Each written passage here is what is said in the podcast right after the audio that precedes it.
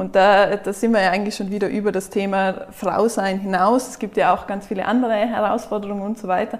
Aber wenn man das eigentlich authentisch lebt und wenn man eine Teamkultur und eine Unternehmenskultur entwickelt, in der sich jede Person bestmöglich entfalten kann und das von allen getragen wird, dann sollte es ja überhaupt kein Problem sein, diese Dinge anzusprechen. Aber äh, total interessant, weil wenn man sich ja dann die Statistiken anschaut, also rein jetzt Österreich im EU-Vergleich, die sind da ja äh, sehr schlecht noch dabei. Also da ist der Gender Pay Gap ja teilweise höher, viel höher noch wie in anderen. Herzlich willkommen beim Little Talks Podcast mit Robert Bacher und Viktoria Mall und Viktoria Steger. Zwei Frauen, die ich über die Maßen schätze und die was auch schon beide bei mir im Podcast zu Gast waren. Ähm, die Viktoria war, Viktoria Mall war Nummer 74 und die Viktoria Steger war Nummer 79. Und ich freue mich jetzt auf ein spannendes Gespräch. Es ist ein ja, Sonderformat sozusagen zum Internationalen Frauentag, der was ja am 8. März stattfindet. Und wir werden auch über die Themen rund um den Internationalen Frauentag diskutieren. Und ich freue mich jetzt auf ein spannendes Gespräch mit Viktoria Mall und Viktoria Steger. Und ich würde sagen, der Einfachkeit halber, Viktoria und Vico. Ist das in Ordnung? Super. Sehr gerne. Wollt ihr euch ganz kurz einmal vorstellen, warum ihr jetzt in dem Podcast seid, warum ihr euch bereit erklärt habt, ähm, zu dem Thema etwas zu sagen? Mhm, ich kann gerne anfangen, wenn es okay ist. Genau, mein Name ist Viktoria Steger. Ähm, alle nennen mich Vico, also Spitzname. Äh, ich komme aus Südtirol, bin 28 Jahre alt, ähm, habe in Innsbruck internationale Wirtschaft studiert und dann auch Entrepreneurship und strategisches Management. Habe dann auch meine Masterarbeit rund um das Thema Female Entrepreneurship ähm, geschrieben und seitdem oder auch schon davor begeistere ich mich rund um die, also für die Themen Female Empowerment, Female Entrepreneurship, Female Leadership. Ich glaube, das ist der Grund, wieso ich heute hier bin. ja, dann, kommen wir zu meiner Wenigkeit. Auch Victoria, mal in dem Fall Victoria oder Vicky. Ähm, ich bin Projektmanagerin und hoffentlich jetzt dann bald im letzten Semester vom Psychologiestudium, also bald Arbeits- und Organisationspsychologin. Mich interessieren die Themen, wie die Vika schon gesagt hat, auch sehr brennend. Äh, ich habe da aber, glaube ich, dann doch ein bisschen einen anderen Zugang dazu, weil ich sehr, sehr, sehr lange den äh, Gap oder die Notwendigkeit, dass man Frauen noch mal mehr empowert, nicht gesehen habe, weil es mich persönlich gar nicht so hart getroffen hat. Ich glaube, es gibt auch ein paar Ursachen, wie man das erklären kann. Und darüber freue ich mich heute, wenn wir diskutieren können. Sehr gerne.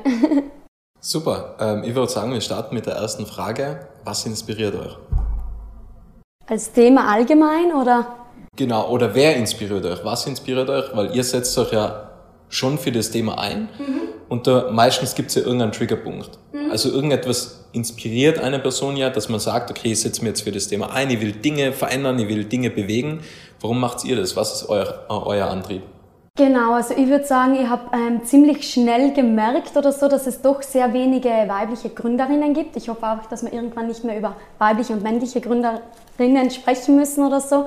Aber ich habe das gemerkt und habe mir dann gedacht, wieso eigentlich? Weil wenn man sich, sag jetzt mal, die Statistiken und alles ansieht, wir sehen auch, dass eigentlich mehr Frauen einen ähm, Hochschulabschluss oder die Universität abschließen als Männer oder so, auch vermehrt jetzt in die ähm, Wirtschaft einsteigen, Karriere machen. Und da, dann habe ich mir, schon immer die Frage gestellt, wieso gründen eigentlich so wenige Frauen?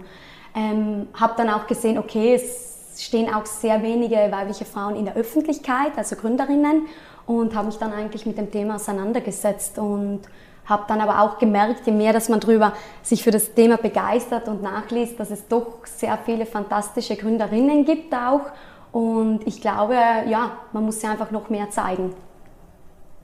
Ja, ich äh, schließe mich dazu einem großen Teil an. Bei mir war es tatsächlich auch so, dass es, wenn auch spät, aber die Realisation gefolgt hat, dass es eben doch noch äh, Hindernisse gibt für Frauen und dass es eben Ungleichheiten gibt in der Präsenz. Also nicht nur im Gründertum, finde ich, sondern auch auf den höheren Führungspositionen und man einfach als Frau auch deutlich weniger Rollenbilder hat. Und bei mir war dann wirklich der Punkt, wo ich mir gedacht habe, what the heck, warum? Weil ich eben so aufgewachsen bin, in meiner Kindheit und Jugend eben schon sehr viele weibliche Vorbilder hatte und ganz klar wahrgenommen habe, wahrnehmen durfte, dass Frauen ja genauso viel Power haben und genauso viel leisten können. Und deshalb das für mich einfach ganz schwer nachvollziehbar ist, dass wir immer noch diesen Unterschied haben. Und zu deiner Frage, was inspiriert dich? Ich glaube, das ist auch schon der erste Schritt so zur Erklärung, warum ähm, ich das äh, nicht wahrgenommen habe und mich eigentlich wenig benachteiligt gefühlt habe. Ich war erst vergangene Woche im ähm, Kloster in Sams. Also ich glaube, Robert, wir haben im ersten Podcast darüber gesprochen. Ich war fünf Jahre im Mädcheninternat in der Barkeep in Sams, ähm, das von Kloster, also von den Schwestern dort geführt wird, von den barmherzigen Schwestern. Mhm. Und es war eine sehr prägende Zeit, Zeit zwischen 14 und 19. Ich glaube, da kann man alle zustimmen, da bleibt viel in Erinnerung. Ich war jetzt letzte Woche leider zu einem traurigen Anlass da. Da war eine Beerdigung. Das ist eine meiner Lieblingsnonnen sozusagen, äh, kann man sie nennen, ist äh, leider verstorben. Und ich bin in diese Kirche rein und es war wirklich faszinierend, was für eine geballte Frauenbauer da ist. Also wenn man Frauenbauer in ein Bild drücken will, geht es in ein Kloster, fotografiert einfach die Schwesternschaft. Und das war für mich auch diese ganze Erinnerung, ich war ja da und es ist alles von den Schwestern, also von Frauen, gemanagt worden.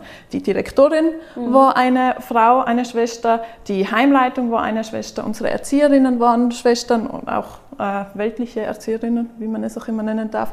Die Klosterleitung war eine Schwester und die kriegen alles problemlos hin. Und das ist wirklich ein Beispiel, dass es auch vor Jahrzehnten schon so geklappt hat, weil die Ordensschwestern gibt es ja schon sehr, sehr, sehr lange. Und das finde ich, das war für mich einfach inspirierend auch zu sehen, was es eben mit einem mitmacht. Wenn mhm. du früh genug, genug weibliche Vorbilder hast und dir früh genug vorgelebt wird, yes we can, dann gibt es das Problem in deinem Kopf nicht. Mhm. Woher kommt jetzt dieser Gap, dass es zu wenig Führungskräfte gibt, die was Frauen sind? Weil das muss ja auch irgendwo herkommen. Also was ist eure Vermutung? weil ich kann mir schon, also ich kann mir Folgendes vorstellen, dass, dass der Mann einfach im, im Bild eher so der Getriebene ist, der was eher nach vorne treiben möchte und sehr, ähm, sehr leistungsorientiert ist mhm. und dass der Frau das eher nicht zugesprochen wird und dass vielleicht deswegen oftmals die Entscheidung auf den Mann fällt, weil man einfach die Vermutung hat, das ist der Getriebene, der will sich beweisen, der will, der will einfach Dinge erreichen und die Frau nicht so von außen getriggert ist oder gepolt ist, dass sie sagt, ich will jetzt unbedingt das nach vorne treiben oder so und das würde ihr einfach nicht zugesprochen und deswegen entsteht oder äh, fällt die Entscheidung teilweise auf die Männer dann, dann in der Führungskraft. Also so sehe ich es jetzt zum Beispiel, wie seht ihr das? Also ich glaube, dass die generell die Chefetagen immer schon sehr männlich waren oder in der Vergangenheit vor allem.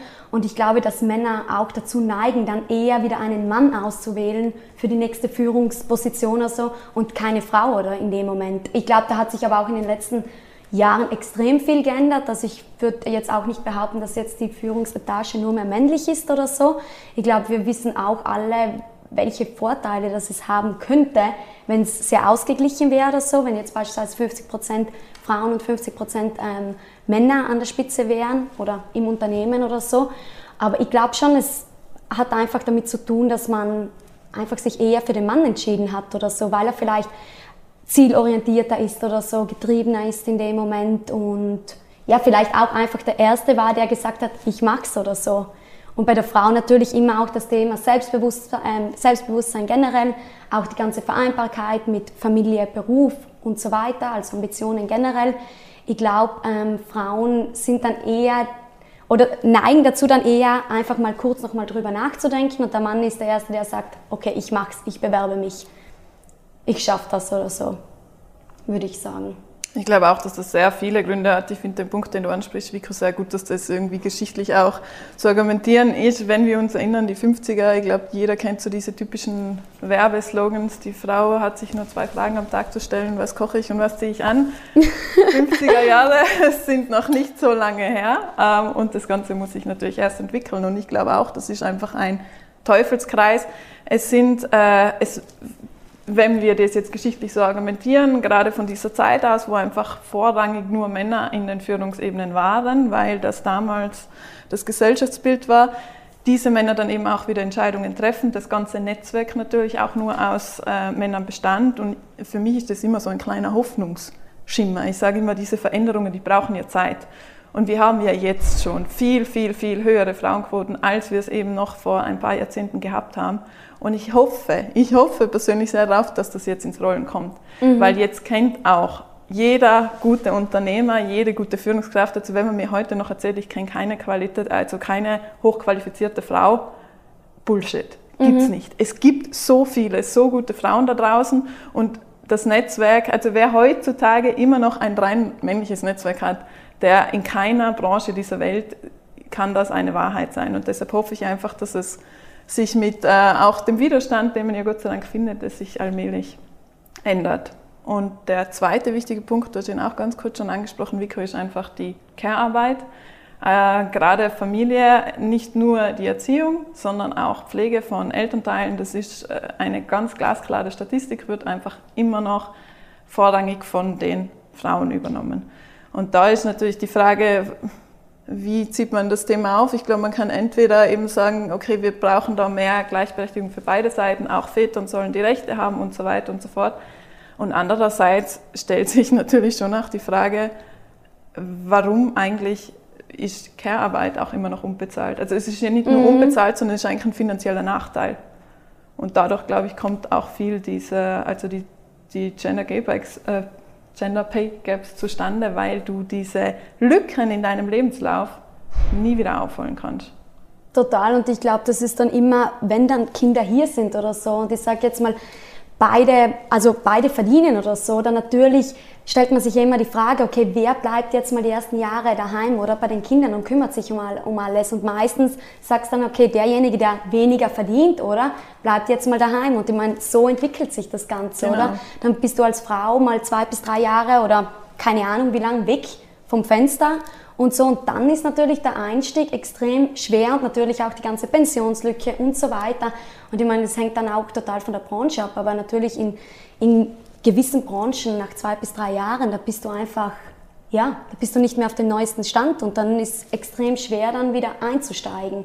Und ich glaube, ähm, wenn jetzt grundsätzlich, wenn es kein Gender Pay Gap geben würde oder so, dann natürlich wäre es vielleicht auch ein bisschen anders, die ganze Situation. Aber ich bin voll bei dir, also die ganzen, sage ich jetzt mal auch, alles rund um Care-Arbeit oder auch Haushalt und die ganzen Tage, die sind halt einfach noch komplett äh, unentgeltlich oder so. Die werden auch in, der, in unserer Gesellschaft noch nicht wirklich geschätzt oder so. Das ist immer etwas, das so irgendwie nebenbei gemacht wird, aber ich glaube, jeder weiß, wie viel Arbeit, wie viel Mühe, wie viel Liebe dahinter steckt oder Zeit. so, Zeit dahinter steckt und so und ja, es wird einfach noch nicht wirklich wertgeschätzt oder mhm. so. Ich habe auch vor kurzem mal mit meinen Eltern drüber gesprochen, aber es ist schon ähm, auch verrückt eigentlich, weil du erziehst deine Kinder, oder? Dann stehen die Kinder endlich mal mittel im, im Leben oder so und dann meistens muss man sich dann schon wieder um die eigenen Eltern oder so kümmern. Genau. Also du hast ja nicht wirklich Zeit oder so dazwischen jetzt groß ähm, Karriere zu machen oder so. Ja. Ja. Und ich finde, man muss schon auch sagen, also wenn man unsere Arbeitswelt anschaut, das Konzept ist einfach meilenweit überholt. Weil wenn wir ganz ehrlich sind, und ich glaube, da können wir alle drei, oder ich freue mich über eure Meinungen, die Positionen von äh, zeitintensiven und anspruchsvollen Jobs, sagen wir gerade Führungspositionen, die sind eigentlich so konzipiert für den 50-jährigen Mann, der zu Hause eine Frau hat, die den ganzen Haushalt schmeißt. Und das ist, finde ich, nicht mal nur für Frauen mittlerweile unrealistisch und, und einschränkend, sondern ja auch für Männer. Weil ich weiß nicht, aber Robert, hast du die Lady daheim, die, die ja freiwillig die ganze Wäsche macht und alles putzt und natürlich schaut koche da auch noch, wenn du nach Hause kommst. Das ist einfach ein Gott sei Dank überholtes Weltbild. Total. Und wir leben aber in der Arbeit, also es ändert sich alles, nur in der Arbeitswelt bleiben wir halt steif und äh, gut, muss man halt einfach noch die 60 Stunden mitbringen und äh, ständige Erreichbarkeit obwohl, da würde ich jetzt schon sagen, dass sich schon einiges oder vieles geändert hat oder so. Ich würde jetzt nicht mehr sagen, dass es komplett gleich ist oder so, weil natürlich jetzt mit der Digitalisierung und mit den flexiblen Arbeitszeiten, Methoden und ich kann arbeiten, wo ich will, wann ich will und so, da kommt man schon vor, hat sich extrem viel getan und man muss nicht mehr diese 60 Stunden vor Ort im Office sitzen oder so. Eigentlich ist es eine super, super Zeit auch für sage ich generell, Männer und Frauen mit Kindern, mit anderen Verpflichtungen oder so, dass du einfach viel flexibler kannst dir deine Arbeit einteilen oder so.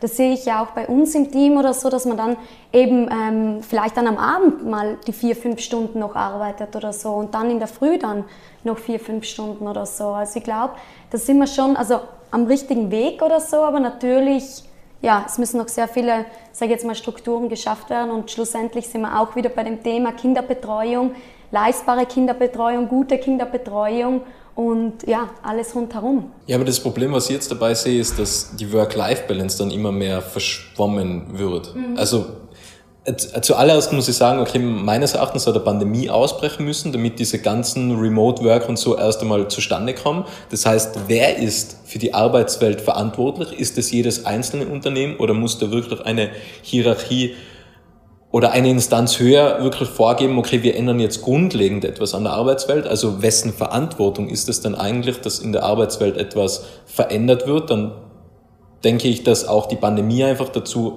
äh, einen Beitrag geleistet hat. Remote-Arbeiten, flexible Arbeitszeiten, man muss gar nicht mehr so oft im Office sein. Aber das Problem, was ich dabei sehe, ist einfach diese Verwässerung zwischen Work-Life-Balance, wo dann eher noch sogar zustande kommt, dass man sich gezwungen fühlt, erreichbar zu sein, auch zu Hause jetzt beispielsweise, wo dann auch wieder das Familiäre darunter leidet. Mhm. Weil wenn man halt dann äh, sagt, okay, ich kann ja von 20 bis 24 Uhr nochmals arbeiten, ist es dann fein für das Kind, ist es fein für den Partner oder für die Partnerin? Also das verwässert dann immer mehr. Und das ist dann schon wiederum ein Problem, mhm. sozusagen. Auf jeden Fall. Ich glaube, man muss den eigenen Weg finden, oder? Den eigenen Weg für sich und für die Familie und einfach überlegen, okay, wie kann ich das machen? Und natürlich hat es extrem viel auch mit Disziplin zu tun, oder? Dass ich sage, hey, ab einer bestimmten Uhrzeit bin ich einfach nicht mehr erreichbar. Und ich glaube, das ist da vollkommen okay. Aber grundsätzlich finde ich es schon ganz interessant, wie du gemeint hast, dass ähm, okay, die Pandemie war da, oder? Und da musste sich jeder mhm. umstellen. Das ist irgendwie immer so interessant, wenn, wenn dann die Unternehmer sagen, ja, das funktioniert bei uns nicht, das Homeoffice und, und Remote-Arbeiten und Hybrid und hin und her. Und jetzt haben wir es gesehen, oder? Es funktioniert. Und ich glaube, ähm, es ist schon immer gut, wenn, wenn es einzelne Unternehmer Unternehmen gibt oder so, die den Fortschritt ähm, oder die wirklich State of the Art sind und einfach mitgehen und so und dann wieder einen neuen Standard für andere Unternehmen einfach ja, machen oder vorzeigen oder so in dem Moment. Ich meine, es geht ja nicht, nicht mehr nur darum, ähm, das innovativste Unternehmen zu sein. Ganz ehrlich, ich meine, willst du heutzutage noch für ein Unternehmen arbeiten, die sagen, hey, von Montag bis Freitag oder mhm. musst du immer vor Ort dort sein und immer die Stunden arbeiten oder so? Ich meine, wir sind ja, sage jetzt mal, die ähm, Generation der Millennials und dann kommt noch die jüngere Generation. Hey, da hat ja niemand mehr Bock drauf, für so ein Unternehmen zu arbeiten. Ja, aber ich sehe die Gefahr auch ganz, ganz eindeutig. Also ich sehe die mhm. Pandemie auch als Chance. Äh, super, äh, dass das viel sehr schnell bewegt hat.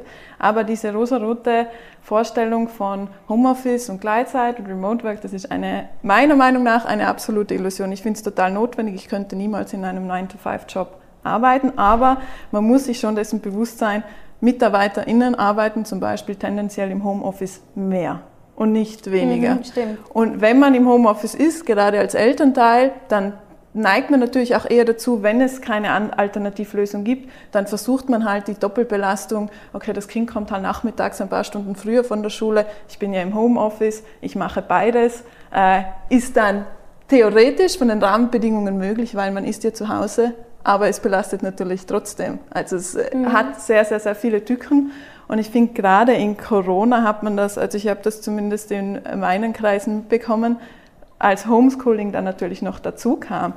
Die arbeitenden, arbeitenden äh, Elternteile waren zu Hause im Homeoffice, die Kinder waren zu Hause im Homeschooling. Mhm. Ich kenne eine ganze Anzahl von Eltern, die wirklich im Endeffekt, äh, meistens die Frauen leider, nur mit einer Krankschreibung das Ganze lösen konnten, weil die wirklich daran zugrunde gegangen sind.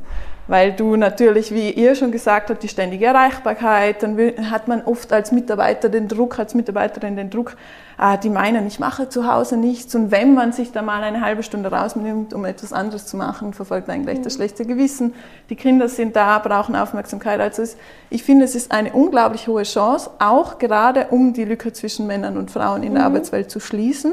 Mhm. Aber, und da spreche ich die Verantwortung auch den Unternehmern und Unternehmerinnen zu, da muss wirklich darauf geachtet werden, dass das äh, nicht in, zum Nachteil eigentlich mhm. rutscht. Definitiv, ja. Ich glaube, dass es wichtig ist, wenn man anderen helfen möchte, muss man immer zuerst an sich selbst arbeiten. Und ich glaube, dass das halt einfach komplett verloren geht in, in der Situation, weil weil es einfach alternativlos ist. Also was ist die Alternative, wenn ich jetzt sage, okay, jetzt habe ich Homeoffice und ich habe Familie und ich habe einen Partner, Partnerin, was auch immer. dann, dann ist es relativ alternativlos. Die Alternative wäre dann einfach zu sagen, ich arbeite, arbeite jetzt weniger mhm. zum Beispiel. Und, und aber es wird auch von, von wenigen Unternehmen dann vorgelebt. Okay, also das sehe ich schon ein bisschen auch in der Verantwortung von den UnternehmerInnen, dass halt vorgegeben wird, wie könnte so eine Konstellation ausschauen. Weil einfach Menschen in den Pool hineinzuwerfen und sagen, okay, das ist jetzt einfach die Konstellation für Spaß, das kann nicht funktionieren. Also irgendjemand muss ja einfach auch, wenn es so viele Möglichkeiten gibt und so viele Alternativen gibt, einen Weg vorgeben. Ja. Und wenn es den halt nicht gibt, dann ist man halt mit der neuen Situation höchstwahrscheinlich Männer wie auch Frauen einfach überfordert. Weil es mhm. einfach, wo, wo nimmt man den Bezug her? Und wenn man es nicht kennt, dann muss man sich halt hineinfinden und dann hat man halt eben das Problem, dass man halt sich zu viel ähm, ja, aufladet. Mhm. Ja. Na, man muss sicher auch, man muss generell immer auch die private, ähm, sage jetzt mal, Situation berücksichtigen oder so und wirklich dann überlegen, okay, was wäre jetzt, äh, wie strukturieren wir uns als Unternehmen? Aber natürlich, da sehe ich auch oft ein Problem, oder wenn jetzt in den ähm, Führungspositionen rein Männer sind und die ähm, sozusagen jetzt mal ganz klassisch gesehen oder dass wirklich sieht, die Frau vielleicht ist daheim oder so, kümmert sich um alles. Ich meine, es sind jetzt immer mehr oder dass beide ähm, Partner oder ähm, arbeiten gehen und so und natürlich muss man das immer berücksichtigen oder so, beide Situationen jetzt. Und ich glaube schon, dass dann auch oft wieder sehr wichtig ist, dass dann die Führungsetage ausgeglichen ist, weil vielleicht eine Frau dann wirklich das auch immer berücksichtigt, dieses mhm. Thema, und wirklich darauf eingeht und wirklich sich auch Gedanken macht, wie können wir uns strukturieren, dass man auch das private Leben oder so ähm, berücksichtigen. Das glaube ich auch. Also ich glaube, dass ähm, was leider sehr häufig auch behauptet wird, ich kann mich ja als Mann auch reinversetzen. Ich, absolut, das will ich überhaupt nicht in Frage stellen. Äh, aber wenn eben die Führungsebenen etwas ausgeglichener sind, das ist immer ein Unterschied. Also ich als Person ohne Migrationshintergrund, ich habe sehr viel Mitgefühl und ich habe versucht, mich in die Situation hereinzuversetzen, aber ich werde mich nie so in den Hintergrund einer Person mit Migrationshintergrund hineinversetzen können, wie jemand, der das wirklich auch äh, dasselbe durchlebt hat. Und das Gleiche, glaube ich, ist einfach für die Geschlechter. Ich hatte da erst kürzlich mit ähm, einem Unternehmer eine interessante Diskussion genau darüber. Mhm. Und äh, mein Argument war auch, dass diversere Führungsebenen eben einfach auch zu mehr Verständnis für geschlechterspezifische Herausforderungen mhm. führen. Und er hat damit argumentiert, dass er eben, dass er da keinen Unterschied sieht, dass er glaubt, er kann sich in eine Frau genauso hineinversetzen wie eine Frau. Und wir sind dann auf das Thema des zyklusorientierten Arbeitens gekommen. Mhm. Er wusste natürlich nicht, wovon ich spreche und warum das relevant ist. Äh, als ich es ihm dann erklärt habe, dass es natürlich auch Ansätze gibt, äh, ist jetzt nicht für jede Frau relevant oder interessant, aber dass man auch am Zyklus orientiert eben sich die, die Arbeit einteilt, kreativere Arbeiten zu einem anderen Zeitpunkt als, als jetzt eher die bürokratischen zum Beispiel, ähm, hat er mir natürlich zugestimmt, ja, natürlich, das wäre das wär ihm auch in den Sinn gekommen. Und da glaube ich eben, dass wenn man nicht betroffen ist, ich, ich wirf es ja auch keinem Mann vor, wenn du nicht monatlich eine Periode hast, dann ist das Thema in deinem Kopf wahrscheinlich einfach weniger präsent. Und wenn du zu Hause keine Kinder, gar nicht präsent, ja genau, oder wenn du zu Hause keine Kinder hast, um die du dich kümmerst, oder wenn sich deine Frau mal alles kümmert, dann sind die Themen weniger präsent. Auch wenn ich den Leuten zuspreche, dass sie sich hineinfühlen können, aber es ist einfach nicht das Gleiche. Aber da sind wir ja schon, oder? Man denkt sich immer, wie kann man, ähm, wie kann man generell die Situationen verbessern? Und ich glaube, es ist total wichtig, dass solche Diskussionen, solche Gespräche stattfinden, dass man einfach darüber spricht oder so, dass man wirklich, ähm, und da appelliere ich auch jetzt an die Frauen generell, einfach die Themen wirklich anzusprechen, die einen beschäftigen oder die mit welchen man einfach monatlich oder generell konfrontiert ist oder so, dass auch ähm, dass man ein bisschen ja, generell darüber ähm, aufmerksam wird auf diese Themen und die dann auch wirklich berücksichtigt oder so. Ich glaube, jeder geht immer davon aus, okay, das weiß ich eh und ich berücksichtige eh alles und kenne mich top aus. Und, aber wie du sagst, oder wenn man selbst nicht in dieser Situation ist oder so, woher sollst du es wissen, wenn es niemand anspricht oder so? Genau.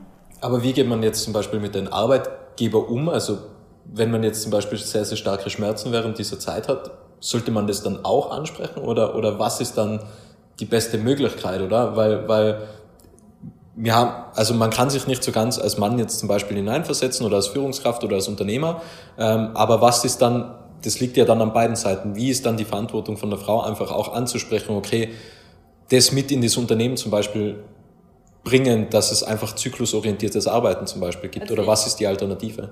Ich finde, die Verantwortung liegt vorher immer, äh, und das sage ich auch meinen Kunden und Kundinnen immer, bei der Führungskraft. Eine Verantwortung, die jede Führungsperson hat, ist einen, eine Atmosphäre zu schaffen, in der sich jeder Mitarbeiter und jede Mitarbeiterin traut, offen Dinge anzusprechen. Mhm. Nur, so, also nur so entsteht eine gute Feedback-Kultur, nur so entsteht ein kollaboratives Arbeiten.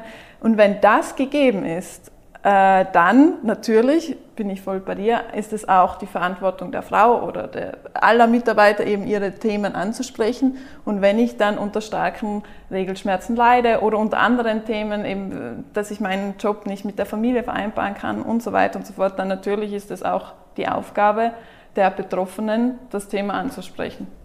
Und da ist dann immer die Frage, auf wie viel Akzeptanz stößt man. Und da hoffe ich eben, dass einfach ein Dialog entsteht. Also es ist ja, es ist ja nicht ein Fordern. Dieses, mhm. Äh, wir haben es ganz kurz im Vorgespräch schon angesprochen, wenn, ähm, wenn diese, dieses Einstehen für Gleichberechtigung, für Frauenrechte, wenn das als so ein Bashing da erlebt wird und äh, nur ein Wir brauchen, wir wollen, die Regierung muss ändern, alles muss sich ändern. Es, es ist ja eigentlich, das ist oft ein verzerrtes Bild. Das ist ja gar nicht so, dass einfach nur gefordert wird, sondern ich glaube, man muss es einfach schaffen, den Dialog zu öffnen, um mehr Verständnis aufzubauen und dann lösungsorientiert eben äh, Rahmenbedingungen finden und schaffen, die es ermöglichen, darauf Rücksicht zu nehmen. Fördern und fordern eigentlich. Genau. Also nur wenn man ja fördert, kann man auch etwas fordern. Genau. Und das ist ja dann von jedem Unternehmen dann eigentlich abhängig, das, das umzusetzen. Und ich glaube, da ganz kurz noch dazu, also ich glaube, das Wichtigste ist einfach diese psychologische Sicherheit am Arbeitsplatz zu mhm. schaffen oder so. Dass sich jeder wohlfühlt ähm, oder wirklich auch sich denkt, okay, ich kann jetzt meine Zweifel, ich kann meine Gedanken äußern oder so. Ich zu, also man hört mir zu oder so, ich kann wirklich alles platzieren und ich, ja, genau, ich habe nicht Angst oder so, etwas jetzt, einen Dialog oder so, oder sage jetzt mal eine Diskussion zu eröffnen oder so. Aber ist es dann eigentlich nur gegenüber den Führungskräften, weil du müsste ja quasi das komplette Team mitziehen. Also eigentlich diese, diese, diese Kultur ist ja jetzt nicht nur von der Führungskraft, dass man sich sagt, oder dass man sagen kann, ich öffne mich jetzt gegenüber meinen, meinem meiner Führungspersönlichkeit sozusagen oder meinem Vorgesetzten oder der Vorgesetzten, ähm, sondern es müsste ja dann quasi eine komplette Kultur sein, was sich auch durch das komplette Team durchzieht, oder? Finde ich schon. Auf jeden Fall. Also mein Ansatz ist ja allgemein der, dass jedes Teammitglied eigentlich so arbeiten können soll, dass es seinen Interessen entspricht, seinem Können entspricht und eben auch seinen Umständen entspricht. Und da, da sind wir ja eigentlich schon wieder über das Thema Frau sein hinaus. Es gibt ja auch ganz viele andere Herausforderungen und so weiter. Aber wenn man das eigentlich authentisch lebt und wenn man eine Teamkultur und eine Unternehmenskultur entwickelt, in der sich jede Person bestmöglich entfalten kann und das von allen getragen wird, dann sollte es ja überhaupt kein Problem sein, diese Dinge anzusprechen. Und dann sind auch äh, diese Herausforderungen wie Vereinbarkeit von Familie und Beruf auch kein Problem mehr, sondern eine Herausforderung, für die man Lösungen findet. Mhm. Und vielleicht auch nicht nur Herausforderungen, auch, sage jetzt mal, alles rund um Karriere oder Aufstieg oder so, dass man wirklich ähm, sich auch wohlfühlt zu sagen, hey, ich will mehr, ich will aufsteigen, ich habe Bock, ähm, ich will in die, ähm, sag jetzt mal, ich will eine Führungsposition übernehmen oder so. Und da natürlich auch, dass man dann auch ähm, Gehör findet, dass man unterstützt wird, dass man gepusht wird. Vielleicht findet man im eigenen Unternehmen Mentorinnen oder so oder Mentoren oder ähm, die dich unterstützen und dich auch wirklich antreiben in dem Moment. Das finde ich auch extrem wichtig, weil ich glaube, es ist auch immer, sage jetzt mal, wenn man in einer Führungsposition ist, vielleicht auch immer wichtig, links, rechts und überall hinzuschauen und so und wirklich mal zu überlegen, okay, wo, wo, wo gibt es überall Potenzial? Wen kann ich jetzt wirklich pushen? Wen kann ich ähm, motivieren, ähm, aufzusteigen und so? Und nicht immer auch nur zu warten, okay, es kommt eh immer von allein, sondern, oder ja, Frauen müssen eh immer oder müssen danach fragen oder so. Bin ich auch definitiv dafür, dass man einfach fordert auch, das, was man erreichen will oder so, aber natürlich auch, dass man die Unterstützung auch bekommt oder so und den Support, ja. Wie seht ihr das Thema Investment Gap oder auch die finanzielle Bildung?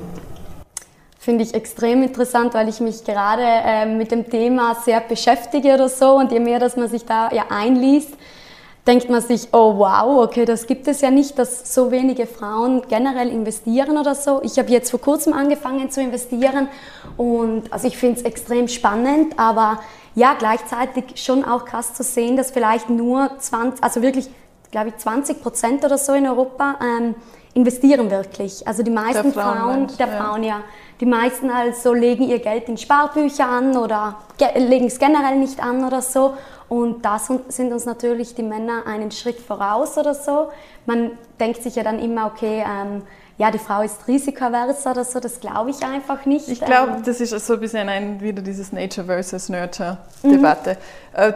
Wie du sagst, da kommt dann immer das Hauptargument, Frauen sind risikoaverser, deshalb ist für die der äh, Aktienmarkt und Kryptowährungen, alles, was irgendwie risikobehaftet ist, das ist für Frauen nichts, weil wir ja biologisch anders gepolt sind. Darüber kann man sich, glaube ich, streiten. Es gibt, glaube ich, schon einfach so Gruppenmittelwertsunterschiede, die zeigen, dass jetzt im Schnitt, wobei ich von da immer sehr vorsichtig bin, weil meistens die Unterschiede innerhalb der Gruppen größer sind als jetzt nur zwischen Männern und Frauen Mag das sein oder ist allem Anschein nach so, das kann sicher ein Punkt sein, aber ich glaube eben auch, dass immer wieder in diesem Nurture-Bereich Frauen wurde jahrelang vorgelebt, dass das, das ist nicht unser Thema. Also das, das sind wir wieder, genau, das sind wir wieder im geschichtlichen Bereich. Welche Frau hatten die Finanzen vor noch vier, fünf Jahrzehnten in der Hand gehabt. Da, genau, wenn der Mann der war, der das Geld heimgebracht hat, der der Ernährer war und die Frau den Haushalt äh, geschmissen hat, geputzt, gekocht, gewaschen hat und die Kinder versorgt hat, dann natürlich, was, wessen Geschlecht war die Geld, äh, Geldsache, war Männersache. Mhm. Und das da braucht es eben Vorbilder und da bin ich so froh um all die starken Frauen. Äh, wir hören, glaube ich, beide ähnliche Podcasts, ja. Rico, Money, Penny, Her Money. Also schaut euch das ganze Zeug an die wirklich dazu einfach ermutigen und das auch auf eine andere Weise erklären und da eventuell sogar eben andere Interessen berücksichtigen. Sollte es sowas wie geschlechterspezifische Unterschiede, was Interessen und, und eben Haltungen angeht, geben, dass zum Beispiel Frauen eher darauf Rücksicht nehmen, in sozialere und nachhaltige Branchen zu investieren, finde ich, dass eben genau diese Kanäle auch da anders anleiten und einfach vorleben, Geldsache ist nicht nur Männersache, wir Frauen können auch. Und die Frage ist ja auch immer, wieso, wieso investieren eigentlich die Frauen ja weniger oder so. Und ich glaube, da sind wir ja auch wieder beim Gender Pay Gap, oder? Und wie du es auch schon angesprochen hast, weniger finanzielle Mittel oder so einerseits. Zweitens natürlich ist, glaube ich, nach wie vor oft auch das Selbstbewusstsein oder so, dass man vielleicht sich ähm, denkt, okay, hm, keine Ahnung, ich bin mir nicht so ganz sicher, soll ich jetzt ähm, das wagen oder die denken einfach mehr drüber nach und ich glaube, ein Mann, ähm, der lebt es ja auch oft vor und ich glaube, da können wir uns auch sehr ähm, oft äh, daran orientieren, die machen es dann einfach mal und probieren es aus oder so. Und ich glaube aber trotzdem, man spricht ja auch sehr oft von diesem Gender-Gebühren-Gap oder so, dass dann Männer doch sehr oft eher Rabatte bekommen als Frauen oder so. Und ein vierter Punkt würde ich auch noch gerne. Rabatte inwiefern meinst du? Ähm, dass sie eher ähm, Rabatte bekommen oder so bei, bei irgendwelchen ähm, Finanz-, also Portfolios oder keine Ahnung oder so, dass sie einfach die bessere Beziehung aufbauen zum, sag jetzt mal zum Fondsmanager oder zur Bank oder so. Genau. Und aber auch der vierte Punkt, auch das Marketing. Ich glaube, wir haben eh davor schon mal kurz drüber gesprochen, dass natürlich immer Hauptzielgruppe ist immer der Mann oder so. Und auf allen, ähm, sage jetzt mal, Reklamen oder ähm, Social Media Ads oder so ist dann meistens ein Mann mit Anzug zu sehen oder so. Und ich glaube, ähm, man hat oft die potenzielle Zielgruppe der Frau noch nicht wirklich erkannt oder so. Ja. Also ich glaube, dass Frauen auf lange Sicht die besseren Investorinnen sind zeigen auch die Statistiken. Weil, so, ja. weil, weil ich glaube, dass beim Mann oftmals das Ego im Weg steht. Wenn irgendwas klappt, ich kann alles. Und vielleicht ist man am Anfang eher faktenbasiert als Mann und dann denkt man irgendwie, klappt ja sowieso alles, was kann schon schiefgehen? Auf, also auf lange Frist oder lang, langsichtig glaube ich, dass die Frauen besser investieren. Mhm. Auf kurze Sicht wahrscheinlich immer der Mann, weil der Mann mehr Risiko eingeht weil einfach diese Synapse höchstwahrscheinlich ausgeblendet wird, dass irgendwas passieren kann. Also der Mann ist meines sehe ich schon eher risikofreudiger, weil er einfach diese Synapse ausblendet, was kann schiefgehen. Also der Mann lebt meistens im Moment sozusagen. Mhm. Aber auf lange Sicht immer die Frau. Genau, weil ich glaube, dass, ähm, wie du sagst, oder die, der Mann springt einfach rein oder und investiert, aber wir sehen es, also wir haben es ja eh schwarz auf weiß, dass an der Börse eigentlich die Frauen erfolgreicher sein, weil sie aber das Risiko besser abwägen oder so und mehr recherchieren, sich besser einlesen und dann auf lange Frist das Risiko besser abwägen und somit dann dann ist er da, aber dann ist er genau der Unterschied, dann ist es ein kalkuliertes Risiko. Beim Mann ja. streicht man einfach das Kalkulierte, der macht einfach Risiko. Toll. Und mhm. bei der Frau ist halt immer ein kalkuliertes Risiko. Und ich glaube auch, es gibt ja auch einige Männer, die was einfach ein sehr, sehr kalkuliertes Risiko eingehen, aber die sind auch viel reflektierter, sage ich jetzt mal, weil, weil, weil die schon immer abwägen, okay, was macht Sinn und was macht keinen Sinn. Und ich glaube, dass das einfach die Frau generell mehr inne hat, einfach Dinge abzuwägen. Total. Ich glaube auch, dass der Mann einfach auch ähm, etwas impulsiver vielleicht noch ähm, ist wie die Frau oder so. Und dann, aber was oft auch nicht schlecht ist. Oder ich glaube, man muss jetzt für uns oder sage jetzt mal generell für Frauen, ich glaube, man muss einfach mal anfangen und ausprobieren oder so und vielleicht mal in die ersten ETFs oder sowas investieren und sich natürlich dann auch ähm, Gedanken machen oder so, ähm, welche Strategie verfolge ich oder wieso will ich überhaupt ähm, investieren und alles. Ja, äh, wobei ich glaube eben, und das ist auch ein Punkt, der mir aufzeigt, dass diese Gleichberechtigungs- äh, der Kampf dafür wirklich für beide Geschlechter zum Vorteil ist, weil ich finde, wir sind jetzt, obwohl wir eigentlich alle drei recht äh, stereotypenfrei sind, eh schon wieder total in die Stereotype abgerutscht. Total. Also der Mann ist der Impulsive und der kalkuliert nicht und die Frau ist die Zögerliche. Ich glaube eben, dass es dass das eines der Hauptprobleme ist, die die ganzen Gender-Unterschiede noch so ein bisschen ähm, stark am Leben hält, weil man sich, selbst wenn man reflektiert ist, schwer dagegen wehren kann, weil es, wie du schon angesprochen hast, wie omnipräsent ist. Es gibt gerade eben im Finanzwissen, wenn wir bei dem Punkt bleiben, wie du gesagt hast, es wird alles, es ist alles männlich dominiert, deine Ansprechpersonen sind männlich, der Kollege, der es dir ähm, empfiehlt, ist männlich, die Ads sind männlich, dein Gedanke darüber ist männlich, die Sprache ist äh, auch noch männlich. Also es wird halt einfach unterbewusst immer aufrechterhalten, diese Geschlechterunterschiede. Ich glaube auch, das ist mir ein wichtiger Punkt, dass diese Diskriminierung der Frau, die ist da, die ist vorhanden und ich glaube aber, dass die in den meisten Fällen nicht absichtlich ist. Mhm. Das ist auch, glaube ich, ein Problem der Diskussion, da, weil so viele Leute abstreiten, dass es eine Diskriminierung der Frau gibt. Gerade beim Gender Pay Gap äh, wird sehr oft abgestritten, dass, es, äh, dass das diskriminierende Gründe hat. Das ist auch schwer zu belegen, aber ich glaube, dass diese Abwehrhaltung daraus resultiert, dass die Leute wirklich eben wahrnehmen, ja, aber ich diskriminiere ja eine Frau gar nicht absichtlich. Ich habe ja jetzt den Mann eingestellt, aber doch nicht, weil ich gegen Frauen etwas habe. Also ich diskriminiere ja keine Frauen. Ich glaube, dass da wirklich keine Absicht dahinter ist, sondern dass dieses implizite, die impliziten Vorstellungen, die impliziten Geschlechterbilder, die wir haben, dass die dann dazu führen, ohne mhm. dass wir es wahrnehmen. Definitiv. Also da bin ich voll bei dir, aber vielleicht auch nochmal eine neue Diskussion zu eröffnen wenn es darum geht, okay, ähm, sage jetzt mal, ähm, Frauen gründen ein Startup oder so und sie sind auch nach der Suche nach, ähm, nach einem Investment oder so. Ich meine, wenn dann nach wie vor die Wagniskapitalgeber oder so in, sage jetzt mal generell Europa, ich glaube, das sind so 80, 90 Prozent sind Männer oder so, dann ist es natürlich auch wieder oft schwierig oder so. Genau, du hast ja wieder Männer, die die Entscheidungen treffen und noch dazu haben diese männlichen Entscheidungsträger äh, wahrscheinlich 30 von 31 Startups, in die sie investieren oder die ihnen vorgestellt werden, sind halt auch männliche Startups. Also dann ist es wieder dieses, äh, es wird halt von beiden Seiten, wird nur die männliche Seite wieder dominierend genau. präsentiert. Mhm. Und deshalb glaube ich, ich war auch ganz lange ein nicht unbedingt Befürworter der Quote, der Frauenquote. Mhm. Mittlerweile bin ich es. Aus dem Grund, genau weil es eben meiner Meinung nach Vorbilder braucht. Wir müssen zeigen, dass es funktioniert. Wir haben, wie zum Beispiel Digitalisierung. Alle Unternehmen, haben wir vorhin angesprochen, meinten, ja gut, bei uns geht aber Homeoffice leider nicht. Das erlauben einfach die Umstände nicht. Dann kommt eine Pandemie. Es wird gezwungenermaßen einmal ähm, gezeigt, dass es möglich ist und viele Unternehmen behalten das jetzt bei. Und ich glaube, diesen Druck brauchen wir auch. Und wenn der eine Quote dazu hilft, dass wir dann einfach Frauen in Führungsebenen haben, Frauen in, Vorständen, Frauen in wichtigen Entscheidungspositionen, dann wird gezeigt, okay, gut, das war jetzt durch eine Quote, aber es funktioniert wunderbar. Es funktioniert sogar besser als wunderbar. Die Diversität tut uns allen gut. Und dann sind die Unternehmen natürlich auch offener und bereiter, das weiterhin so zu führen und mehr Frauen einzustellen.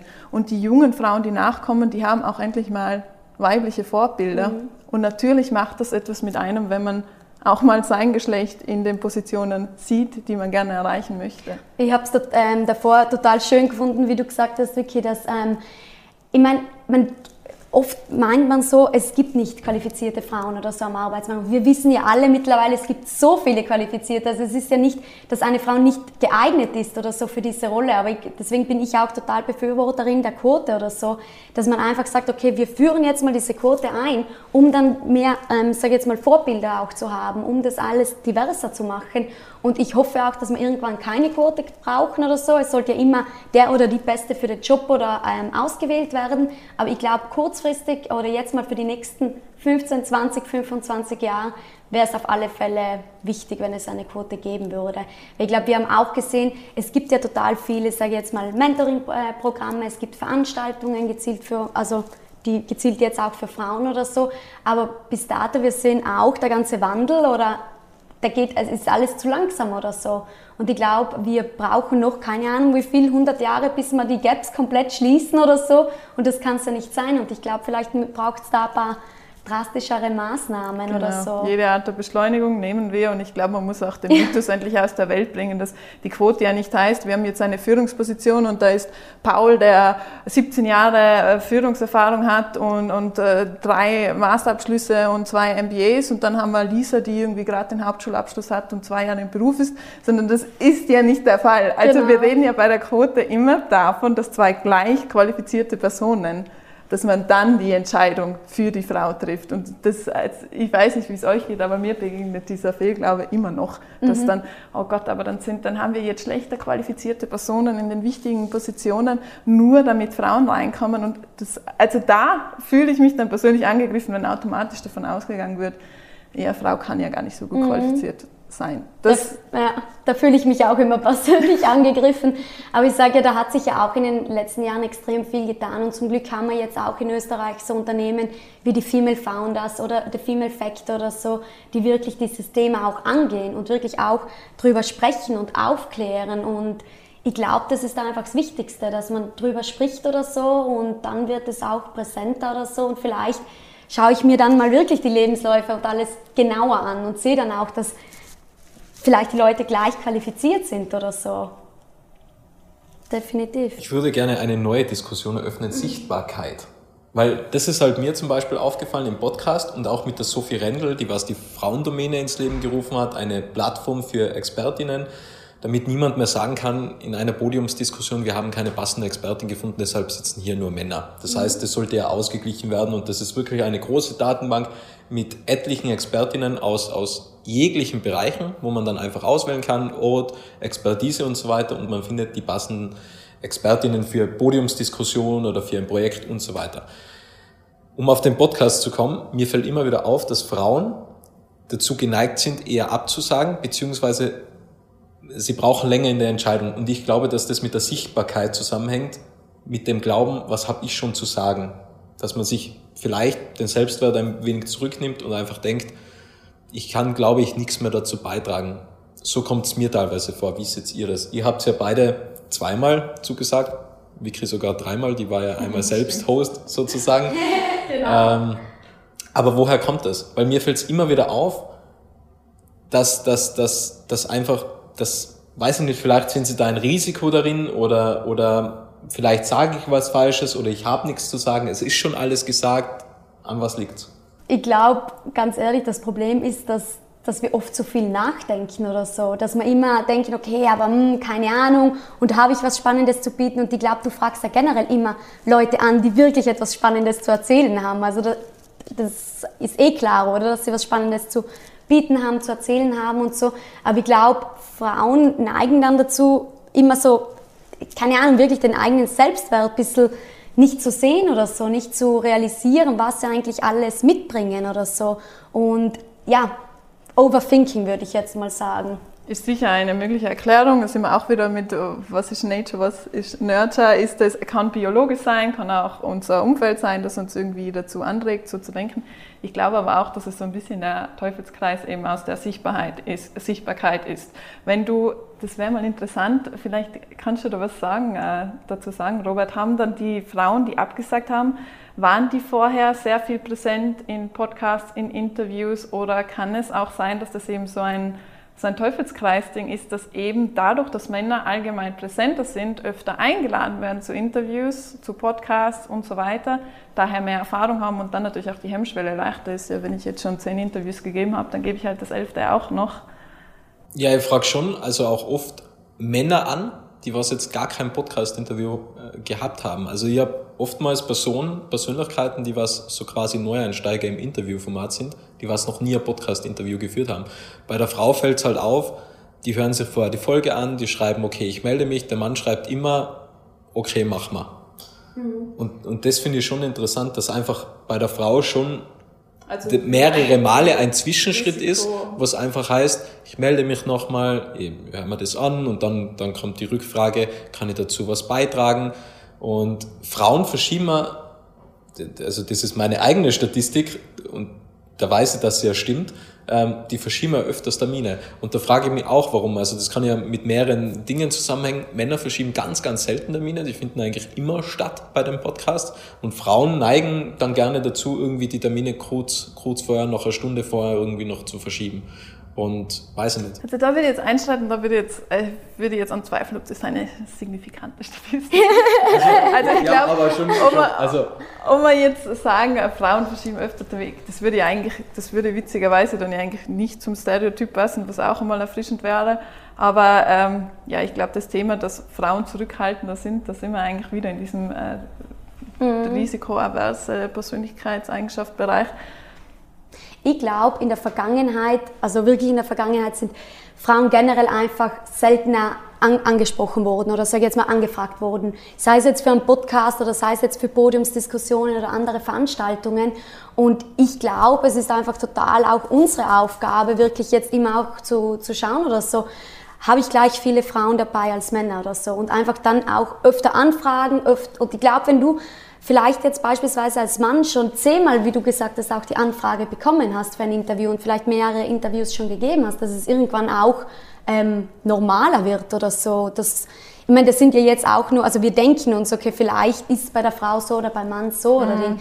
Aber ich glaube, die, wie, wie machen wir weiter oder was ist die Lösung dafür, dass auch mehr Frauen ähm, eben sichtbarer auftreten oder so. Da, ich glaube, das hängt damit zusammen, dass wir eigentlich auch müssen öfter Frauen anfragen und vielleicht auch brauchen sie vielleicht dann auch, auch kurz einen Zuspruch oder sagen, hey, klar, hast du was Spannendes zu erzählen, jetzt machen wir es einfach oder so. Diesen kleinen Push oder so, aber das ist dann auch machen in dem Moment. Ich glaube auch, dass das eigentlich, dass man es zweischneidig wieder unterstützen muss, genau wie du sagst, Vico, dass man dann, wenn man, wenn wir jetzt zum Stand jetzt, warum auch immer, biologisch oder nicht biologisch davon ausgeht, okay, dann sind Frauen risikoaverser, dann trauen sich Frauen weniger zuzusagen, dann finde ich persönlich tut es ja auch niemandem weh, anstatt dann drüber zu jammern, ich habe keine weiblichen Gäste auf dem Podium oder was auch immer, dann halt von mir aus darauf Rücksicht zu nehmen, zumindest bis das Ganze ausgeglichen ist und wie du sagst, eben einfach auch mal einen Zuspruch zu geben.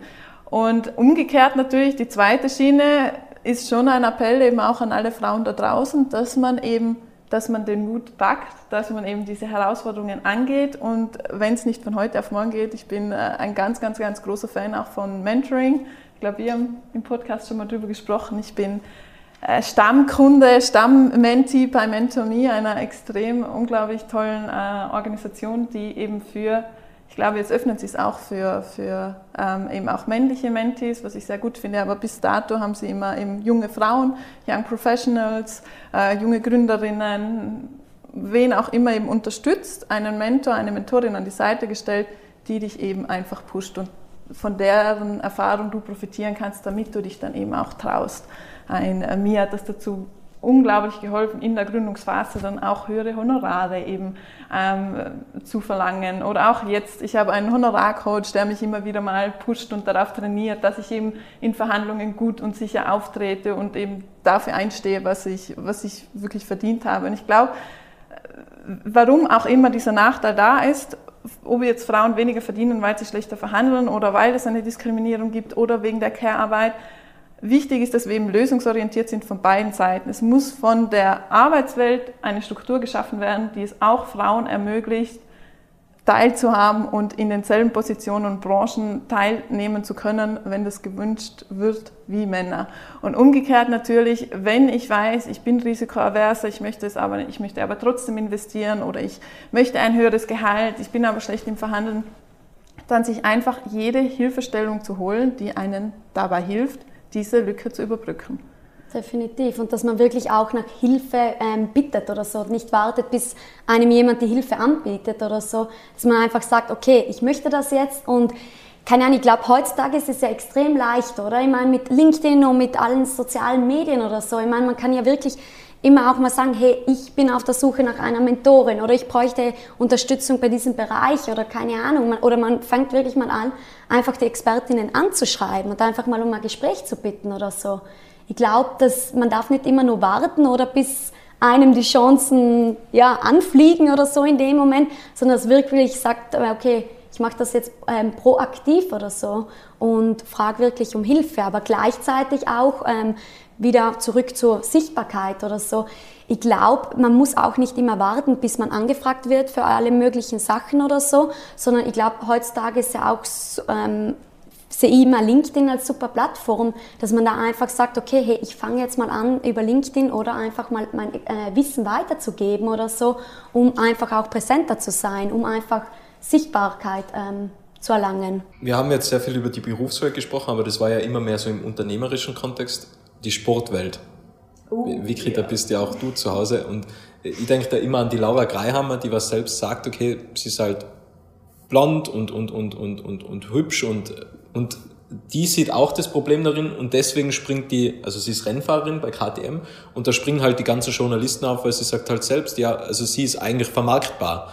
Und das stellt sie massiv in Kritik und massiv auch in Frage, weil das kann es nicht sein, dass einfach sie als Objekt dann dastehen muss und sie ist einfach ähm, vermarktbar sozusagen. Und des Weiteren, beim Fußball ist es natürlich krass. Ich hatte auch die Viktoria Schnaderbeck äh, im Podcast. Fußballer verdienen Millionen zig Millionen, 20, 30 Millionen. Messi hatte irgendwie, glaube ich, 100 Millionen oder so pro Jahr verdient. Fußballerinnen verdienen 30.000 ungefähr pro Jahr, also nicht einmal pro Monat, pro Jahr. Das ist ein, die brauchen einen Nebenjob sozusagen. Natürlich, sie sehen auch die ganze Welt und das ist auch, man kann den Hobby, das Hobby zum Sport äh, oder zum Beruf machen, so muss man sagen. Und sie erleben auch sehr, sehr viel, aber da ist ja die, die Distanz, da reden wir nicht von 18 Prozent oder 20 oder 23 Prozent, der, ist ja, der Gap, der ist ja, der ist ja immens. Ja. Und ein schönes Beispiel, warum das eine richtig blöde Ausrede ist, also das äh, hört man ja in der Sportwelt dann immer wieder, ah, aber die Pay Gap, die äh, lässt sich ja nur erklären, weil geringere Zuschauerquoten, geringere Vermarktung, bla bla bla. Schön, dass du das Thema Fußball ansprichst, weil ich glaube, es ist gerade aktuell im Februar passiert. Die ähm, US-Fußballnationalmannschaft hat beschlossen, dass eben die Männer- und die Frauenteams gleiche Gehälter bekommen. Äh, ich hoffe, das stimmt jetzt, aber ich habe das mehrfach jetzt gesehen und gelesen und das finde ich ist ein enormer Schritt in die absolut richtige Richtung und für mich einfach so eine schöne Bestätigung, dass diese Unterschiede, die sich ja festhalten und die so gut argumentiert und begründet werden, dass es einfach zeigt, wo ein Wille, da ein Weg und es geht auch anders. Mhm. Ja. Und in der Sportwelt ist es da, sind wir, wie du eben gesagt hast, Robert, da ist der Gender Pay Gap am größten in fast allen Disziplinen. Da haben wir ein massives Problem mit der Sichtbarkeit. Also da gibt es auch, ich kann nicht allen Zuhörern und Zuhörerinnen empfehlen, die Organisation 100% Sport sammelt, erstellt und äh, bietet unglaublich gute Statistiken dazu. Und das sind gut erhobene Statistiken, die nicht lügen. Und wenn man sich die Zahlen anschaut, dann ist es traurig, peinlich und beschämend, wie viel weniger über weibliche Athletinnen berichtet wird als über ihre männlichen Kollegen, unabhängig von der Sportart. Und das hängt eben auch damit zusammen, dass wir, da, da sind wir wieder in dem Problem, dass, es, dass man das Ganze immer ganzheitlich betrachten muss. Wir haben, äh, selbst wenn wir gleich viele Athletinnen wie Athleten haben, in einer Sportart, dann sind die Fotografen, die Journalisten, die äh, Berichterstatter sind zu einem Großteil, also zu einem großen Großteil, nicht irgendwie 51 Prozent, sondern teilweise sind wir da bei 80, 90 Prozent männlich. Das heißt, wir haben schon wieder einen Bias. Männliche Fotografen schauen vielleicht eher die männliche Sportart, männliche Journalisten berichten eher darüber, wo auch immer der Gap entsteht. Es wird massiv viel weniger über Frauen berichtet. Und wenn dann über Frauen berichtet wird, dann ist auch kritisch zu hinterfragen, wie. Ich fand es äh, extrem traurig jetzt bei der Olympiade. Ich habe einen großen Titel, Headline der Bild gelesen. Fußballerfrau Lara Gutberami holt Gold. Und ich habe mir gedacht, ich weiß nicht, ich, erstens mal wusste ich nicht, dass ihr Mann Fußballer ist. Ich glaube, allzu bekannt kann er auch nicht sein oder fragt mich nicht, ich habe mich nicht dazu, mich interessiert auch nicht, mit wem Lara gut verheiratet ist, weil ich sie als Sportlerin gut finde und ich sie verfolge, weil sie einfach Wahnsinniges leistet und eine Goldmedaille in einer Sportart zu holen, ist ihre Leistung. Mhm. Sie ist den Super-G gefahren und nicht ihr, Fra ihr Mann. Und das ist kein Einzelfall. Also es wird über Frauen viel öfter berichtet, äh, mit wem sie verheiratet sind, wessen Frau sie sind. Und auch ganz spannend, dazu gibt es auch eine Studie von 100% Sport, glaube ich, oder zumindest haben sie sie vorgestellt. Das kann auch jeder Zuhörer, jede Zuhörerin zu Hause mal testen. Googelt einfach mal oder Suchmaschinen Bildersuche, weibliche Athletin, männliche Athlet und dann vergleicht die Bilder. Weibliche Athletinnen sind ganz oft auch in, einfach auf dem roten Teppich, im Zuhause das Familienbild, das irgendein Journalist äh, zu Hause aufgenommen hat, im Alltag, casual, ja, harmonisch. Männliche Athleten in Action, hauptsächlich Sportbilder. Und da kann man wirklich durchscrollen. Das ist mit dem freien Auge erkennbar und das ist auch wissenschaftlich so erhebbar. Und da glaube ich eben, diese Berichterstattung hat einen unglaublich hohen Einfluss. Und da unterstützen wir diesen Geschlechterunterschied. Und da muss man natürlich anfangen, einerseits das eben sichtbar zu machen, die Unterschiede auch äh, zu erheben, statistisch zu erheben, zu kommunizieren und dann aber auch nicht aufhören, sondern wirklich aktiv Maßnahmen zu setzen, um das zu ändern. Mhm. Und wir werden generell nicht über unsere Partner oder Familie oder sowas definiert. Also das finde ich, ja, finde ich extrem schlimm. Und ein Thema, das mir im Sport immer sehr, also das war das Totschlagargument, wenn ich mit Menschen über Frauen im Sport diskutiere, ist natürlich immer, okay, Sport, es geht um schneller, weiter, besser. Und im Sport, und das ist einfach ein Fakt, den, den wir zugeben müssen und dem wir in die Augen schauen müssen, das männliche Geschlecht hat in den meisten Sportarten einfach einen biologischen Vorteil gegenüber dem weiblichen Geschlecht. Deshalb haben wir auch zwei Geschlechterklassen. Deshalb treten Männer im Sprint in der Männerklasse an und Frauen in der Frauenklasse, weil es anatomische und biologische Unterschiede gibt. Und das Totschlagargument ist dann immer, dass mir sehr oft entgegengeworfen wird, ja gut, aber Frauensport ist dann ja einfach langweiliger, weil die können nicht so schnell wie die Männer. Wieso soll ich den Frauen zuschauen, wenn die Männer schneller können, wenn die Männer weiter können, wenn die Männer stärker können und wenn die Männer besser können? Und ich war mit diesem Argument, das war wirklich für mich immer, was, was soll ich darauf sagen? Und ich habe da mit ähm, der Geschäftsführerin von 100% Sport ganz lange mal darüber geredet, Claudia Koller, auch eine unglaublich kompetente und tolle Frau, ein großes Vorbild. Und die hat mir dann ähm, sehr ermutigend das Argument entgegengebracht, da musst du die Leute auch einfach mal fragen, ob sie Frauen in der Gesellschaft haben wollen. Denn wenn es einfach einen, einen Nachteil gibt, der sich nicht leugnen lässt, und wir auf dem so beharren, dass wir, weil es diesen Nachteil gibt, den Frauen nicht die gleichen Chancen geben, dann ist die Frage wirklich berechtigt, wollt ihr, wollt ihr uns denn dann? Also deshalb ist das für mich ein ganz sensibler Punkt, wo ich auch immer sage, es ist als Frau insofern eben, man ist sich ja dessen bewusst. Ich bin mir dessen bewusst, dass ich schwächer bin als ein gleich trainierter Mann mit äh, männlichen Bedingungen. Ich bin mir auch bewusst, dass ich auf der Straße gefährdeter bin als ein Mann. Ich weiß auch, dass ich mehr Angst habe, wenn ich nachts um äh, Mitternacht heimlaufe. Das sind Nachteile, die da sind. Und da ist einfach schon mal eine starke Ansage an die Männerwelt, wir sind uns dessen bewusst. Also wir müssen nicht täglich daran erinnert werden, dass es Unterschiede gibt, die uns zum Nachteil fallen. Es gibt sicher auch Unterschiede, die den Männern zum Nachteil fallen. Die Männer können nicht gebären. Das tut mir jeden Tag leid für euch. Also es gibt einfach Unterschiede, die wir. Ich möchte einfach darauf appellieren, dass es nicht um Gleichheit geht. Männer und Frauen sind unterschiedlich, sondern um Gleichberechtigung. Und wir sollen alle die gleichen Chancen haben, auch wenn wir nicht gleich sind. Definitiv. Und ich glaube, da passt einfach generell nochmal, dass wir uns heute äh, rund um den Internationalen Frauentag oder sowas aus, ähm, austauschen. Ich glaube, der wurde ja 1911 oder sowas eingeführt, glaube ich, das erste Mal in Dänemark. Und ich meine, damals haben ja genau die Arbeiterinnenbewegungen auch schon für gleichen Lohn, für gleiche Arbeit oder gekämpft oder so. Und jetzt, so viele Jahre später, sind wir eigentlich immer noch an, die, an dem Punkt, oder? Dass wir immer noch nicht gleich ähm, bezahlt werden für die gleiche Arbeit oder so. Genau, und ich glaube aber ein Problem ist auch, ich bin auch bei der Recherche, ich habe dann kurz mal, im, um, ich kannte bisher nur die deutschen Zahlen zum Gender Pay Gap und habe mir gedacht, jetzt schaue ich mir noch schnell die österreichischen Zahlen an. Und der erste Artikel, der aufgepoppt ist, war ein Artikel von der WKO, einer weiblichen äh, Journalistin oder einer weiblichen Autorin. Die Überschrift war, ich habe es mir eher aufgeschrieben, Einkommensunterschied, gleichen Lohn für gleiche Arbeit ist bereits Realität. Und dann ging es eigentlich darum, dass, äh, dass das Vielgeschrei um nichts ist und ähm, ist es sowieso der, natürlich, es gibt den unbereinigten Gender Pay Gap, der große Anteil, das spielt natürlich eben auch rein, dass Frauen in unterschiedlichen Branchen arbeiten, dass Frauen äh, mehr Teilzeit arbeiten und so weiter.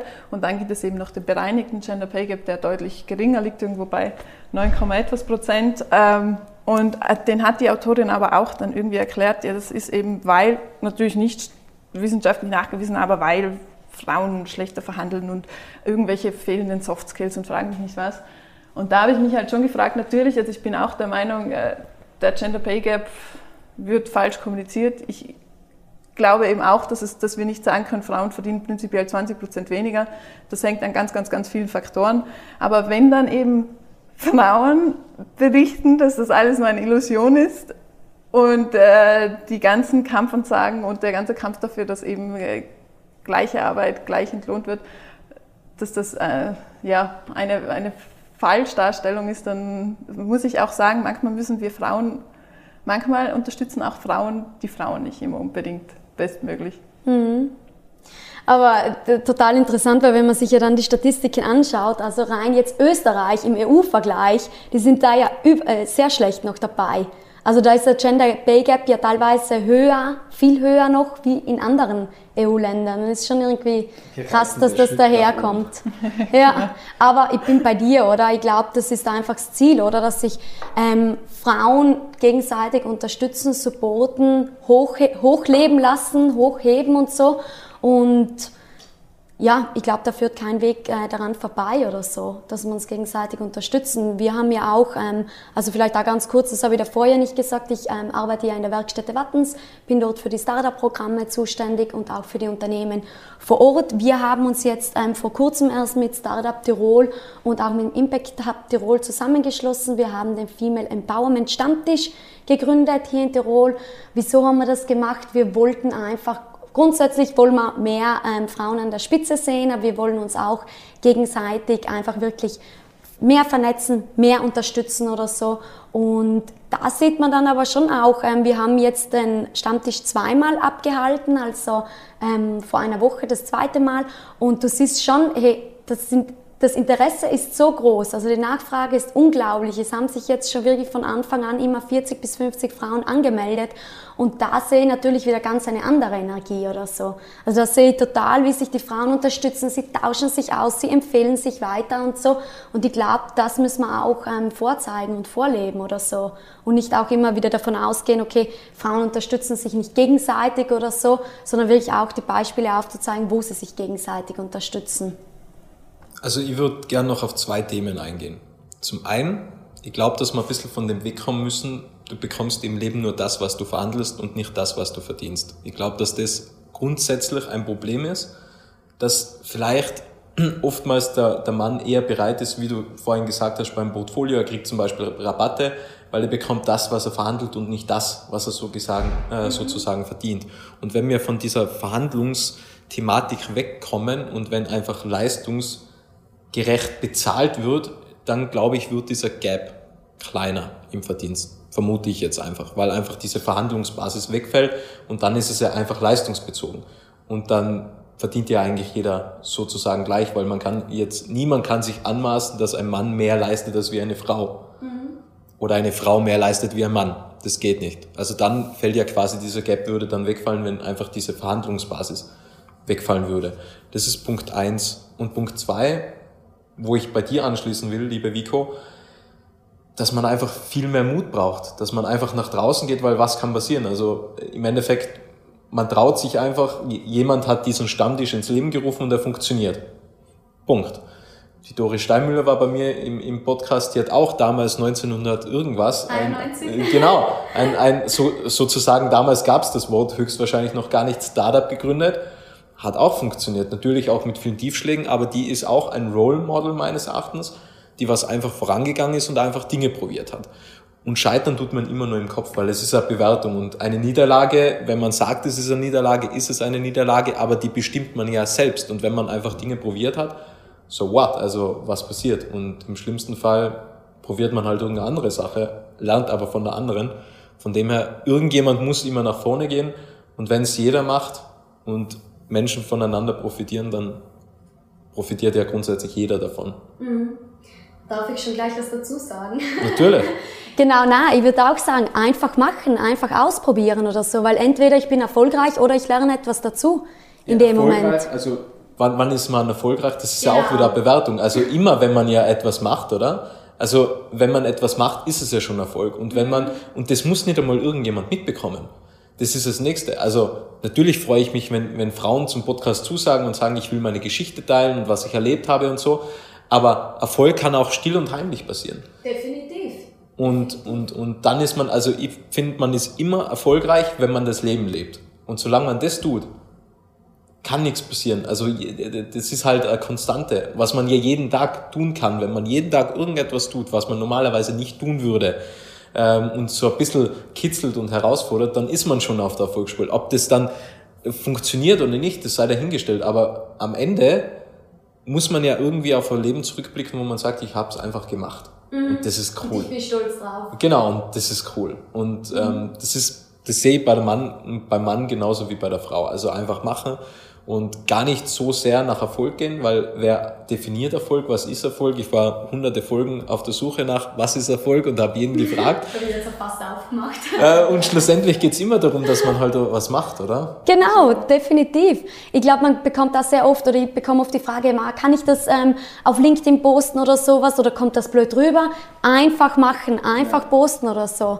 Ich meine, dann hat man es gemacht oder so und man denkt auch nicht äh, drüber nach, wie kommt es an oder keine Ahnung oder sowas. Einfach machen, würde ich sagen. Weil was, okay, was kann schiefgehen oder so? Ja. Äh, zum Beispiel äh, auch ein wichtiger Punkt, Impfstoff von BioNTech war, war ein hoher Prozentteil Frauen, was den entwickelt haben. Das ist ja auch irgendetwas, das sagt niemand. Der Impfstoff war auf einmal da, der Geschäftsführer steht da eher dann im Rampenlicht, auch die Geschäftsführerin ab und zu, aber das war's dann. Aber schlussendlich gibt's, also haben wir quasi sehr, sehr vielen Frauen zu verdanken, dass ein schneller Impfstoff auf den Markt gekommen ist. Mhm. Ein sicherer Impfstoff, muss man ja noch dazu sagen. Aber da sind wir ja auch wieder bei dem Punkt, es wird immer nur der Gründer oder sage ich jetzt mal, äh, ja, wirklich der Gründer oder so, der Geschäftsführer porträtiert, oder? Aber die waren ja, die waren ja eh Mann und Frau. Genau, genau. Ah, okay. die, also die Geschäftsführerin war aber weniger medienpräsent als wie jetzt der Mann. Genau. Habe ich persönlich wahrgenommen. Wow. Aber schlussendlich haben sehr, sehr viele Frauen, der Großteil, ich weiß es nicht, ich glaube 80 Prozent, was, was das waren, was am Impfstoff ähm, mitgewirkt und mitentwickelt haben. Und das weiß halt da draußen niemand. Mhm. Die, aber die werden sich denken, okay, es muss niemand wissen, dass ich da beteiligt war, weil ich habe es quasi gemacht, um den Menschen zu helfen. Und ich glaube, dass das einfach, die haben mir auch den Mut gehabt, einfach etwas zu machen. Natürlich ist auch vom BioNTech vorgelebt worden, aber wenn man, es gibt das, das ähm, Buchprojekt Lightspeed und da wird das alles aufgeschlüsselt, wie ist der Impfstoff quasi entstanden. Und was die für Risiken getragen haben, das ist ein Wahnsinn. Das ist ein Wahnsinn. Und dass da wirklich alle mitgezogen haben und dass das so schnell funktioniert hat, das finde ich sensationell. Und dass da, und das finde ich schon wichtig, dass auch einfach kommuniziert werden, wie viel eigentlich Frauen auch da beteiligt mhm. Ich glaube schon, aber ich glaube, eigentlich wäre es ja spät, jetzt ist es ultra wichtig, dass man das kommuniziert. Eben, wie gesagt, weil Vorbilder fehlen, weil der Fehlglaube aufgeklärt was Frauen, werden muss, Frauen sind nicht so qualifiziert. Ich glaube, jetzt braucht es wirklich die Kommunikation und mhm. die weibliche Präsenz, aber irgendwann sollte es ja das Idealbild sein, dass es einfach wurscht ist. Also da sind mhm. wir eigentlich in diesem Gender Mainstreaming Bereich und deshalb haben wir vorhin auch im Vorgespräch besprochen, dieser Kampf für die Gleichberechtigung ist ja eigentlich kein Kampf für die Frau, sondern das ist ein Kampf dafür, dass alle Personen unabhängig von ihrem Geschlecht dieselben Chancen haben. Definitiv. Und das wäre dann eigentlich der Endzustand, den wir erreichen wollen, dass dann komplett Blunzen ist, ob das jetzt eine Frau war oder ein Mann war, der das oder die das entwickelt hat, ob, sondern dass einfach unser Verständnis in der Gesellschaft dann so ist, es kann eine Frau und es kann ein Mann dieselbe Leistung erbringen und das muss nicht mehr rein männlich oder rein weiblich kategorisiert mhm. werden. Das wäre eigentlich unser, unsere Wunschvorstellung. Definitiv, da stimme ich dir vollkommen zu, dass es ein Mensch war. Genau. Die Abschlussfrage, ihr wisst ja, was für eine Frage kommt. Was möchtet ihr noch sagen? Soll ich anfangen? Ja, ähm, ich würde schon gerne nochmal ähm, kurz ähm, auf den Female Empowerment Stammtisch aufmerksam machen. Ähm, kommt gern vorbei, meldet euch gerne an. Die Infos ähm, findet ihr immer ähm, auf, Start, auf der Webseite von Startup Tirol oder so. Falls ihr euch Bock habt, einfach mal auszutauschen oder inspirieren zu lassen. Also die Türen sind für alle offen und auch gleichzeitig nochmal auch die Female Empowerment Workshop Reihe von Startup Tirol. Ähm, falls man eben eine Business-Idee hat oder so und sich noch nicht sicher ist, möchte ich gründen, möchte ich nicht gründen, das ist ein super Programm, wo man mal reinschnuppern kann. Also das möchte ich noch ein bisschen mit promoten am Ende. Ja, und ich möchte eigentlich nur nochmal wiederholen, was heute schon gefallen ist. Gleichberechtigung ist nicht Gleichheit. Ich wünsche mir eigentlich, dass wir wirklich eine Gesellschaft schaffen, in der nicht äh, naiverweise einfach gesagt wird, wir sind alle gleich und deshalb haben wir auch alle die gleichen Chancen, sondern dass man eben auf die Unterschiede, die einfach vorhanden sind, Rücksicht nimmt und dass man kreative Lösungen findet, um eben Ungleichheiten, sei es jetzt, weil äh, mehr Frauen Pflegearbeiten übernehmen oder was auch immer, Rücksicht nimmt und Lösungen entwickelt, dass dann eben eine gleichberechtigte Behandlung trotz Unterschiede möglich ist. Und den Frauen daraus möchte ich einfach nur mitgeben, dass sie eben für sich einstehen sollen, dass sie, wie wir heute mehrmals gesagt haben, einfach machen sollen, mutig sein sollen, sich Hilfe suchen sollen, wenn es denn notwendig ist. Und ich wünsche mir eigentlich, dass jede Frau, gerade die jungen Frauen, diese Naivität dann haben, wie ich sie hatte und einfach irgendwann mal gar nicht wissen, dass sie einen Nachteil hatten oder einen Nachteil haben weil alle Türen und alle Chancen offen stehen. Das würde ich sofort unterschreiben. Auch an uns vielleicht dann denken und dann einfach machen. Nicht lange überlegen, soll ich das jetzt oder soll ich es nicht machen? Einfach machen. Cool. Vielen, vielen Dank für eure Zeit, für das spannende Gespräch. Ich finde ja auch immer wichtig, dass man, es ist gar nicht so wichtig, dass, dass jeder dann gleiche Meinung ist, sondern dass jeder irgendwas mitnehmen kann und dass man die Welt quasi öffnet.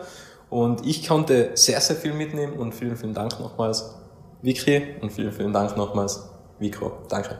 Und alle, die am 8. März zuhören, einen schönen Frauentag. Genau, so ist es. Vielen Dank. Es freut mich sehr, dass du das Interview bis zum Ende angehört hast und wenn du keine Folge mehr verpassen möchtest, dann abonniere jetzt Little Talks in deiner Podcast-App.